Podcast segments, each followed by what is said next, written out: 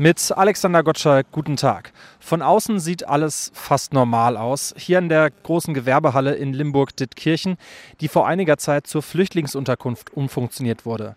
Aber das Rolltor steht offen, drinnen ist keine Menschenseele mehr und vor dem Eingang steht eine Polizeistreife. Die rund 100 Bewohner der Unterkunft sind heute Nacht, kurz nach 3 Uhr, evakuiert worden. Da hat es in der Halle gebrannt. Stefan Meurer von der Feuerwehr Limburg hat mir gesagt, wie es heute Morgen war, als sie angekommen sind. Ja, die Situation war am Anfang ziemlich chaotisch. Ähm, vor der Halle habe ich ca. 70 Personen schon angetroffen. Am Seiteneingang rechts habe ich dann noch mehrere Personen aus dem Gebäude flüchten sehen. Die Halle war also bis zum Boden schon verraucht.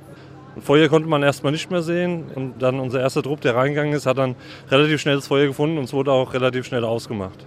Trotzdem, 150.000 Euro Sachschaden sind mindestens entstanden. Stellwände und Betten zerstört, die Halle komplett verraucht. Wohnen kann hier erstmal niemand mehr. Die Geflüchteten sind deshalb vor ein paar Stunden in zwei Reisebusse gestiegen. Für sie ist bereits eine vorübergehende Bleibe gefunden worden, hat mir der Limburger Landrat Michael Köberle vorhin gesagt. Die Menschen, die hier in der Unterkunft äh, entsprechend waren, werden weitestgehend in die Erstaufnahme nach Gießen wieder verbracht. Menschen die hier schon etabliert sind bzw. in die Schule gehen, wir haben ja auch teilweise schulpflichtige Kinder, versuchen wir in andere GUs zu verteilen. So ist aktuell der Stand und äh, die Brandursache steht noch nicht fest. Die Polizei ist vor Ort und äh, die Kripo und die werden dann die Ergebnisse uns an der Stelle mitteilen. GU, das heißt übrigens Gemeinschaftsunterkunft. Nicht alle Geflüchteten konnten aber mitkommen nach Gießen.